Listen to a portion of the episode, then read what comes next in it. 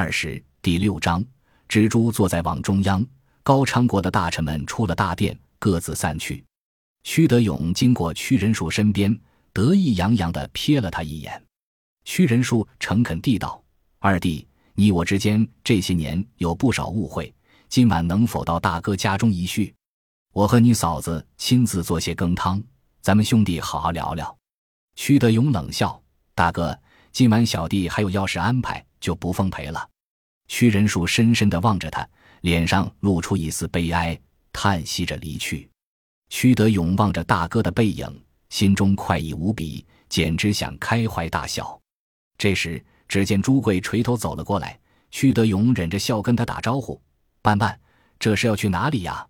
朱贵哭丧着脸：“法师失踪，老奴也在场，这，这待会儿还不知道该怎么跟陛下交代。”他心情正不好，老奴，唉，屈德勇忍着笑，也陪着他叹气。是啊，我身为人子，却帮不上父王的忙，实在羞惭。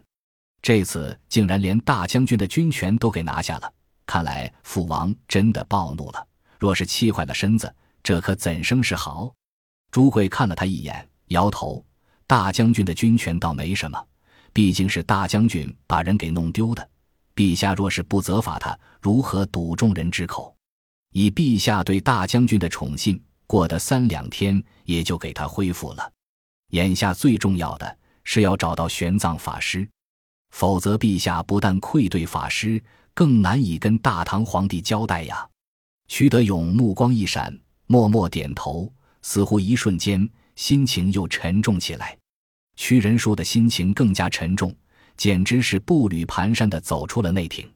他的住处也在王宫之内，他心神不宁地正打算回自己住处，这时身后甲胄声响，张雄疾步追了过来：“世子殿下！”屈仁淑一见张雄，顿时吓了一跳，担心地朝四处看了看，后退两步，拉开距离，拱手客套：“大将军。”张雄苦笑，低声道：“世子殿下。”这都什么当口了？咱们的关系已经人尽皆知，您还要避嫌吗？屈仁树顿时尴尬起来，又偷偷看了看左右，带着张雄到一处僻静的地方，才低声道：“大将军，今日二弟当众发难，你怎么判断？”他等不及了。张雄叹了口气：“二王子从不认为自己是汉人，与您格格不入。原本陛下心思未明朗，他也不急。”只是这玄奘法师以来，看陛下的礼遇，已经有七八成的心思要投奔大唐。如此一来，以汉家的制度，您这个长子是谁都动不了的。他必须猝然发难，把您扳倒。是啊，屈仁树极为郁闷，叹息道：“兄弟手足如何变成了这生死仇敌呢？”世子，张雄沉声道：“不是臣怪您，在大殿中。”二王子摆明是要夺了我的军权，您为何不阻止？我能阻止吗？屈仁树苦笑：“父王多疑，又不赏识我。二弟说你和我联手要废除他，直接击中了他最敏感之处。我要是再多说话，局面恐怕更不可收拾。”张雄默然半晌，才叹气：“是啊，正因为如此，我才不得不请辞。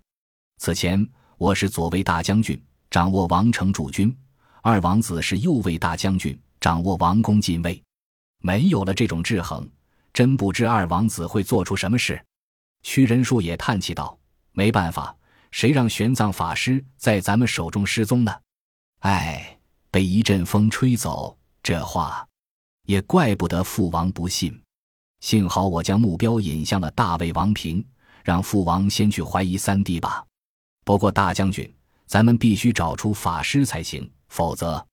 张雄默然点头，沉吟片刻道：“世子，臣分析，玄奘法师只有两种可能：要么落在二王子手里，要么落在三王子手里。二王子有动机，可以通过掳走法师狠狠打击咱们，但他没有这个能力。他如何能让法师在我眼皮底下失踪，实在令人费解。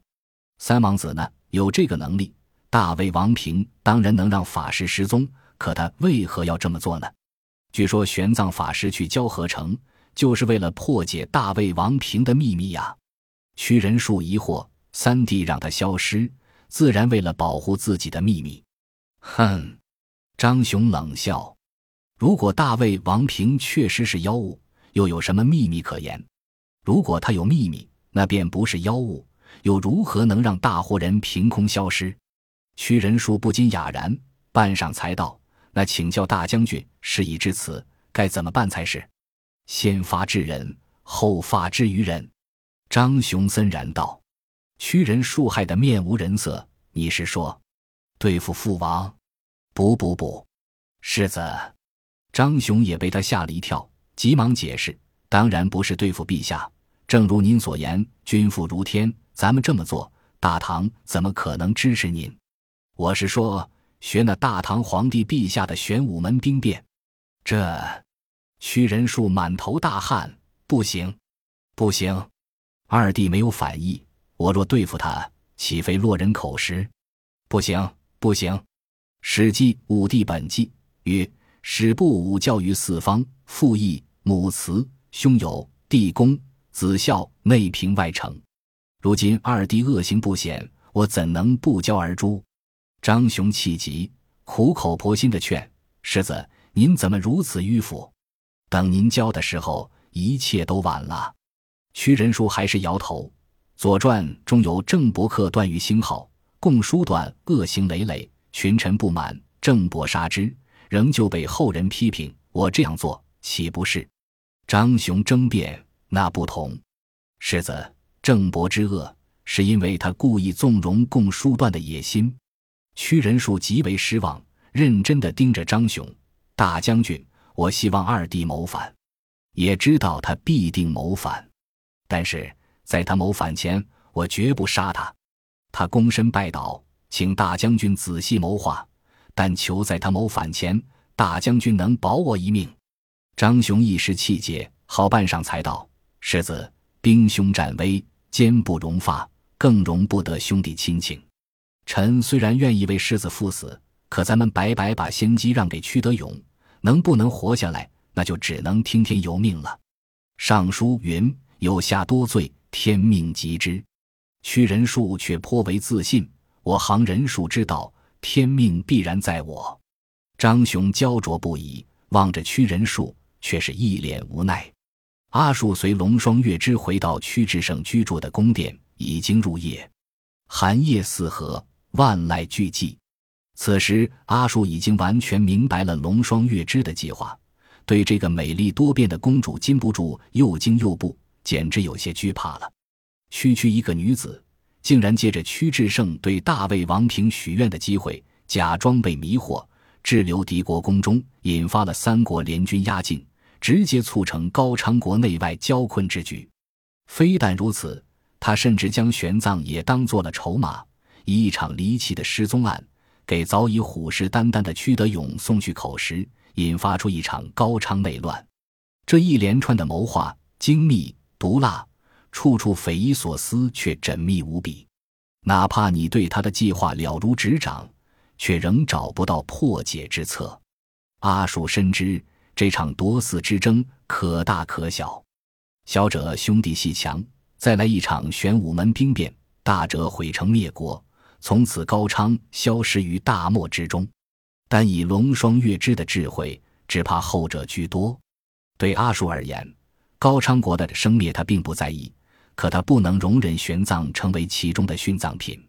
短短数日的相处，他与玄奘间早已滋生出一种相濡以沫的亲情。在他的心目中，虽然将玄奘称为师傅，可事实上早已是如父如兄，眷恋难舍。就在阿树沉思之时，两人走进了大殿，还没进门，就听见屈志胜正在愤怒的大声叫嚷：“你们不知道！”公主这么大的活人，在你们眼皮子底下没了，竟然没人看见。大殿里鸦雀无声。找！屈志胜怒道：“马上找，给我找回来！这王宫中所有人对双月枝都心存敌意，若是他有个好歹，你们，你们统统都要受到惩罚。”听着屈志胜对自己的关切之语，龙双月之却朝阿树撇撇嘴，露出讥讽的神色。这个蠢猪！怎么睡醒了？说着，他推门走了进去。大殿里跪了一地的太监宫女，低垂着头，谁也不敢作声。大冷的天儿，屈志胜身穿单衣，还光着脚，正跳脚怒骂。听见门响，屈志胜一回头，看见龙双月之脸上的怒气顿时烟消云散，喜滋滋的跑了过来。双月之，你回来了，你到底哪儿去了？让我好担心。龙双月之嫣然一笑。阿叔骇然发现，他刚进门，脸上的神情就一变，方才冷静深沉、睥睨天下的女智者，瞬间化作了一个温柔可人、陷入痴恋的小女人。三郎，阿叔回来了。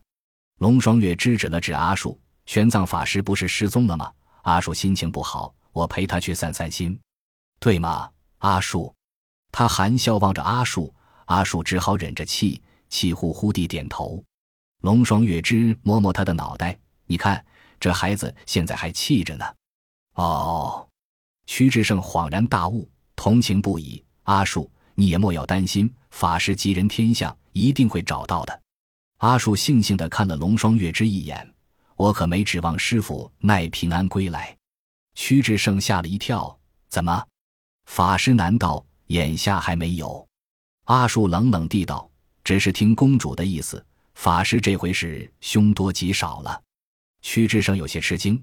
阿树，双月之说什么了？龙双月之的眼睛眯了起来，笑吟吟的：“是呀，阿树，我说什么了呢？”阿树顿时打了个寒战，干笑一声：“公主当然没说什么，可是三王子，据说外面大家都怀疑是你害了法师。”我，屈志胜瞠目结舌：“胡说！法师是我最崇敬的人，我怎么会害了法师？那你说说。”阿树嘴里对屈志胜说着，眼睛却瞄着龙双月之。法师好端端的大活人，怎么会突然在平地上消失呢？这种诡异的事。除了你的大魏王平，还有谁做得到？方才我在内廷时也听大王子说过，只有大魏王平才能让法师平地消失。这，我，我没有啊！大哥为何要这么诬陷我？屈志胜急了，几乎要哭出来。我方才在睡觉，大魏王平好端端地放在这里，谁也没碰他。双月之，你是知道我的，你帮我作证。他如何帮你作证？阿树反唇相讥：“法师曾经说过，大魏王平是人谋，他去交合成便是为了调查真相。你心中害怕，自然会害他。”本集播放完毕，感谢您的收听，喜欢请订阅加关注，主页有更多精彩内容。